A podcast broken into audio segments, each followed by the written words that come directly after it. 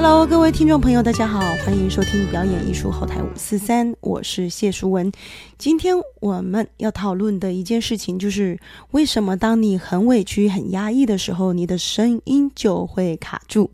我遇到很多的年轻人，现在很爱学习唱歌。其实有一点是因为他们平常呢是没有发言权的，他们在家里没有发言权，于是他们连讲话都不是很清楚，或者是讲话的时候声音非常非常的小，或者是觉得喉咙沙沙的。所以到底为什么会发生这些情况呢？让我们来好好的解读一下。除了在技巧上面我们可以做一些事情之外，还有一些部分可能需要从你的心理，还有你的家庭关系里头下手。第一种就是被情绪勒索者。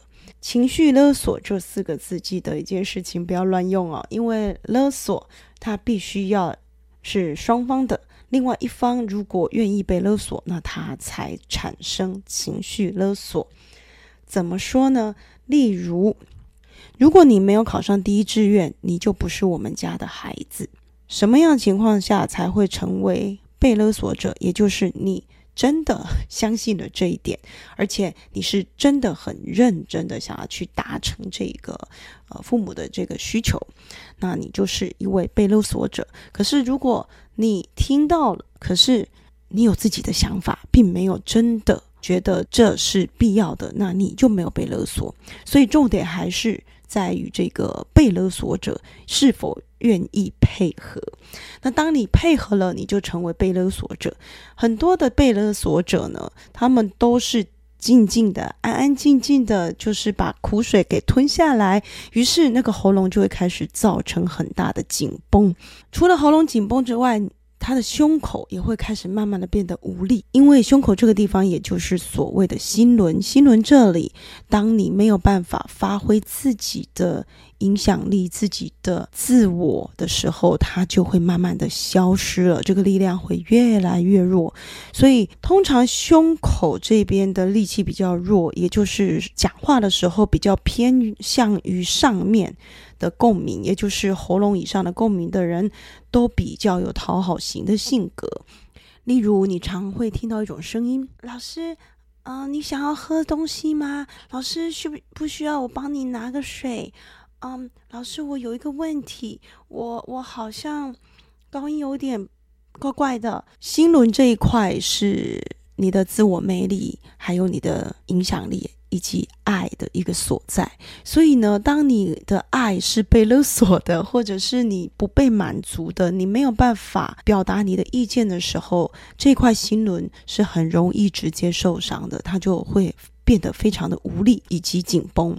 那当这个情况发生的时候，你的喉咙就会更紧，因为你真的想说的话，那里有一些累积的能量，它是没有出口的，它就直接在喉咙里产生了很紧绷的一些状态。所以该怎么办呢？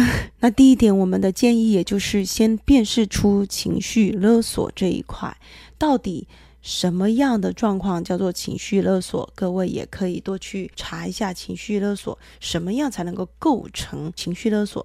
例如说，有一些家长会跟小孩讲：“你不可以跟我顶嘴，你顶嘴就是真的很不孝。”那这个部分，如果你觉得 “Oh my God”，所以因为这样说，你不再顶嘴，你不再说出你自己的想法与感受的时候，你就是被勒索了。所以这个时候该怎么办？你可以选择讲不出话来，你可以写信、写 Line、写 Messenger。现在有许多的工具，你可以用写的，让对方知道你的心情。那这样子，对于你的喉咙的紧绷度是可以有点疏解的。第二个是去辨识看看是否有一些人，或者是有些长辈，他们希望你帮忙做某些事情，然后你拒绝了他们的要求，你会觉得好像拒绝别人你就很糟糕，因为他们会告诉你说你拒绝了我，你真的很糟糕。你不听我的话，你很糟糕。那这个部分你也是被勒索。只要你觉得你要怕他们觉得很难过，所以你必须一定要答应，那你就确实已经成为一个被勒索者。那这个时候怎么办呢？去适时的表达你的想法，而且必须要很清楚的知道自己为什么会做这样的选择。不是所有别人的要求你都需要满足，当然也不是所有别人的要求都不要满足，那又到达另外一个境界，也就是叛逆。所以呢，在叛逆跟听话之间，我们永远要找到一个平衡点。有些人觉得我就是不想做家事，那老妈一直叫我做家事，我就是不想做家事。于是这样子而产生了一些冲突的时候，你可能也要回到当事人身上，我是不是做的有一点过度了呢？或许我只是为了 say no 而 say no。有时候做点家事，到底对你有什么？不好的呢，所以这个部分当然说起来又很复杂。有很多人早期的时候，因为受够了情绪勒索，于是他们变成了叛逆。变成了叛逆之后，不管家长说什么，他都是 say no 的。不过，当你完全都是 say no 的状况之下，你的喉咙还是会被卡住，因为 它还是造成了一种不平衡。总之，在被情绪勒索的一个状态之下，你非常有可能喉咙变得非常的紧，然后你的胸口就失去了力量了。第二种呢，就是在家里没有发言权，在家里没有发言权的人，因为他们事事都需要说 yes。事事都需要说 yes，他们从小被定定了一个规则，就是你必须当一个乖孩子、好孩子、听话的孩子。就算父母给的要求不是很合理，他都听话照做。如果听话照做，在心里没有任何的反弹，是真的很甘愿，而且觉得父母是对的，那就不会有任何的问题。无奈的是，有许多人在接到指令。去做的这个过程当中，心里是非常不愉快的。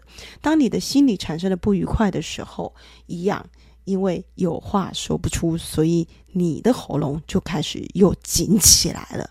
第三呢，就是。委屈，常常感觉自己很委屈的人，也就是认为自己必须要牺牲一切，牺牲自己去完成，不管是配偶或者是父母的要求的这些人，胸口也是相当的弱的。这个胸口很弱的话，一样一样，因为胸口的这个心轮，它是七大脉轮的连接点。所以，当你的声音要出来的时候，它没有底，于是你的声音会一直往上飘，然后你的喉咙会越来越紧，导致有很多人就算学了很多年的歌唱，那个喉咙还是很紧，舌头、舌根也相当的紧，因为也是一个能量的纠结，你有话说不出。通常这些委屈的人也是跟第二类组的是一样的，因为委屈的人他们就是做，就是做。你就是不断的做，但是有话说不出口，所以于是你的声音也会造成一种，呃，我们认为你听起来好像不重要，它可能是沙沙的、破破的，然后过度使用或者是过度操劳的声音，这种都是属于过度委屈而造成的。歌唱的时候，一定也会造成一些问题，因为在很多时候，所谓的高音以及现在流行歌曲里面很多使用的 belting，也就是呐喊的这个技巧，它是需要有那个勇气去把你内在的愤怒给喊出来的。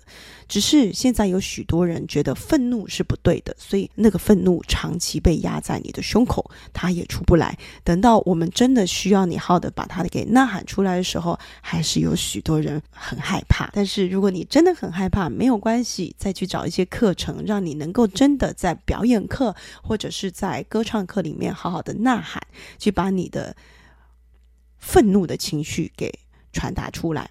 所以接下来我们就要讲到几个解法了啊，该怎么样去解开这个困难？记得一件事情，你的声音就是你生命的样子，所以当你的声音。出现了一些状态的时候，都是在提醒你，你的能量是需要做一点调整了。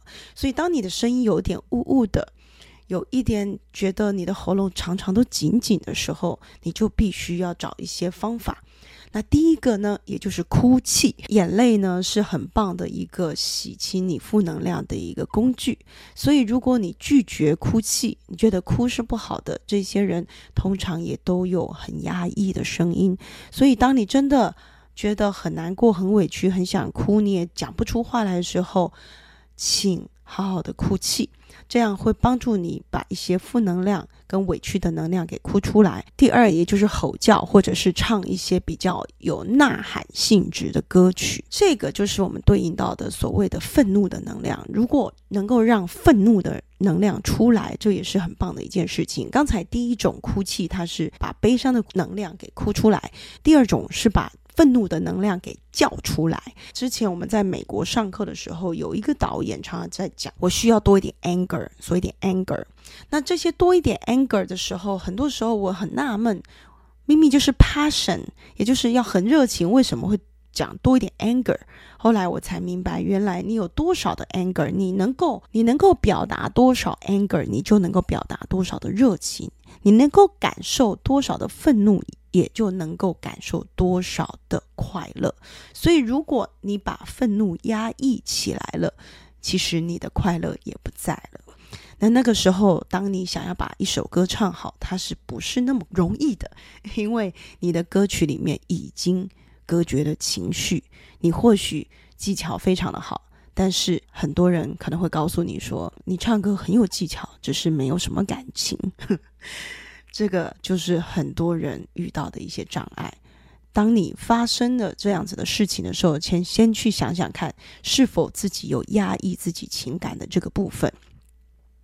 第三个解法呢，当然也就是不免俗的，我们。要多去上一些课程，那这些课程可能从技巧性去帮你解决你的声音不通的问题。第四个，建议大家去上上心理剧，它是精神科公认最好用的一种心理治疗。当你真正能够同理伤害你的人的时候，其实你很快就放下了。当你放下了之后呢，你的舌根就会慢慢的变软，你的喉咙会慢慢的放松，于是你的声音就会。越来越松，再下一个解套的方法，放下执着。